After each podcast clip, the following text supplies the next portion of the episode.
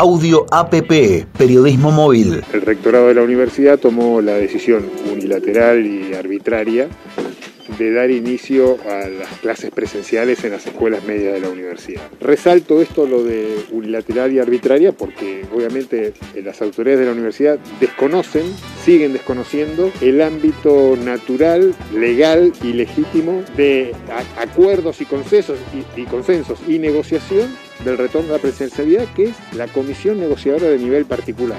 Ahora sí, estamos en comunicación con el concejal del Frente de Todos, Walter Larrea, para conversar unos minutos respecto de la situación de mm, Bahía Transporte y la decisión eh, del municipio de mm, pasar las líneas 502 y 504 a San Gabriel. En realidad nosotros presentamos un pedido de informes este, referido a la necesidad que tiene el Consejo Liberante y en definitiva que tiene la ciudadanía que nosotros debemos representar respecto de conocer cuáles son los alcances de este decreto municipal que no solamente omitió olímpicamente el tratamiento en el directorio de la empresa, a la cual yo soy integrante, yo soy director, sino que todavía no se conocen aspectos básicos y que tienen que ser información pública. Se dio un permiso precario a San Gabriel y un permiso precario que se concede por cinco años. Digamos, la verdad que lo de precario queda muy en tela de juicio. Se le concede únicamente a, la empresa San Gabriel Sociedad se convocó a, la FUNIER, se convocó a otros interesados en prestar el servicio o se le concedió con absoluta discrecionalidad a un empresario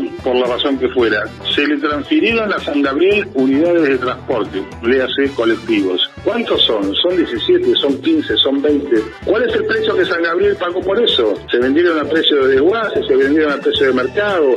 Se vendieron en plazo, se vendieron al contado. San Gabriel paga con, con dinero en efectivo para que la empresa estatal no sufra de capitalización o se vendieron con un plan de pago que a lo mejor hay una serie de interrogantes que el Estado municipal, el Estado, y en este caso es municipal, pero bien podría ser provincial o nacional, tiene la obligación de informar no solamente al directorio de la empresa porque hay responsabilidades legales que le caben a los directores, sino a la ciudadanía. Total normalidad. El Hospital Pena construye este número de ocupación superando el 70%. Hay 31 camas disponibles en todo Bahía Blanca, perdón, 31 camas de unidad de terapia intensiva, solo 9 están disponibles. A las 7 arrancamos para informarte. Ahí vamos. Está en línea Gabriel Pelufo, director del hospital. la situación es la que veníamos teniendo, si tenemos un nivel de ocupación cercano al 70, 80%, esto es variable. También es variable el número de camas que estamos destinando a COVID, porque bueno, tenemos un ingreso bastante interesante en cuanto a pacientes no COVID,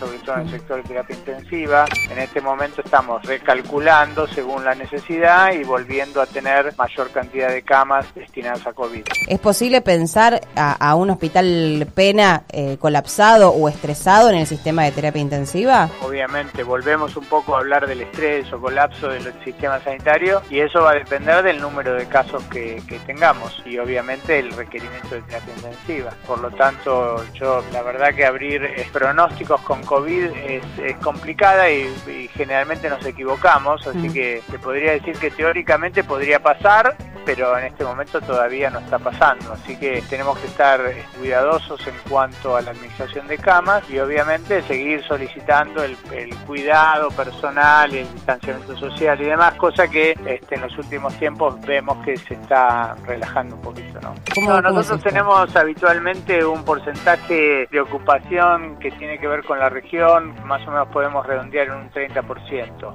Este, pero esto obviamente puede ser variable, pero en general se mantiene bastante constante este porcentaje.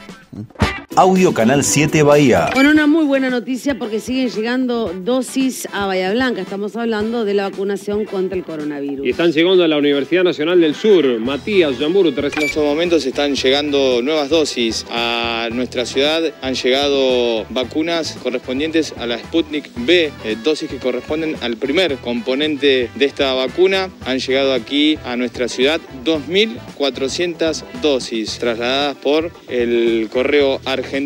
600 serán distribuidas aquí al centro de vacunación instalado en la Universidad Nacional del Sur, otras 600 para PAMI, otras 600 para la UTN y el resto son las 600 dosis restantes para eh, el Centro de Oficiales de Mar. Total normalidad. ¿Tuya hay alguna explicación para lo que ocurrió anoche? Audio, la brújula 24. Sí, eh, venía por Salta y cuando salgo del semáforo se me cruza un auto y me voy contra, contra la vereda, me golpeo y eso fue lo, lo que pasó.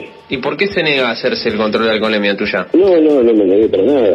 Me hicieron el control, tenía un golpe muy fuerte en la cara, golpes en el cuerpo y cuando soplaba no, no salía bien.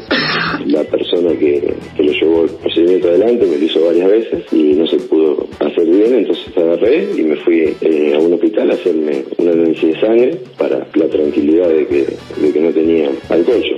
Con el choque tuve un golpe fuerte en la cara y bueno, me dolió mucho el ojo, la cara, todo. y- Eh, pero también tuvo que ser atendido por los golpes en la cara, porque si no podía soplar por los golpes Claro. en la cara, pues, ¿recibió algún tipo de atención? Sí, sí, sí. Después se me, se me fueron y bueno, se fue. Pasó el dolor y fue el golpe del momento, el shock, los nervios. Lo toman como al no poder hacerse, que es negarse, pero bueno. Usted dijo que recibió golpes. ¿Se, se llamó a la ambulancia? Porque también suele pasar eso. Hay una persona... No, porque no, no, no tenía golpe. Eh, Pero no podía soplar la pipeta, dentro. dice usted. Y, y- Los dolores eran por dentro, no por fuera. ¿Recibió algún tipo de atención? Sí, sí, sí.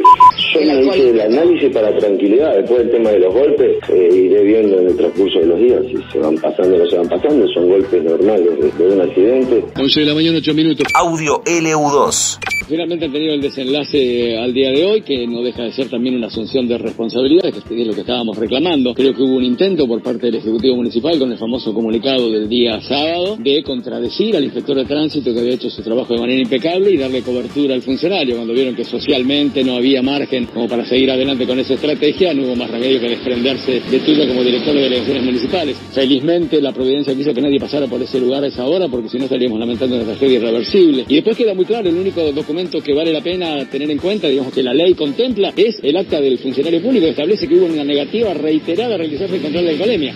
Después acuña el Ejecutivo esta frase majestuosa que quedará para la historia de deficiencia de soplido, ¿no? Mientras tanto, a poco del accidente, tú ya se lo veía hablando por teléfono en algunas filmaciones, habló por radio después, digamos, el que puede lo más puede lo menos, si puedes hablar también podés soplar. Y esto de ir a un hospital para hacerse un análisis que no le va a servir ni para la compañía de seguros, cuando tenía el hospital municipal a tres cuadras. Después en el medio estaba el español, el HAM, el privado del sur, y cruzó la vía hasta el italiano, un hospital al que está vinculado el diputado Nordelli, que es el padrino político de Tuyo, lo cual alimenta suspicacias a lo mejor infundadas, pero en la medida en que no hubo información rápida, certera y precisa, y lo único que apareció fue un comunicado pretendiendo desautorizar al funcionario actuante, al inspector de tránsito, la verdad que las sospechas se secaban. Está en línea el secretario de gobierno del municipio, Adrián Juglar. Se fue tuya. Vino hoy temprano en la mañana a entrevistarse con el intendente, yo participé de la reunión, Ah. a hacer efectiva la, la renuncia que el sábado a la mañana él le había adelantado ya al intendente que, que su intención, digamos, era renunciar para no entorpecer la gestión de, de gobierno, digamos, en virtud de lo que había sucedido y que él por cuenta de él después verá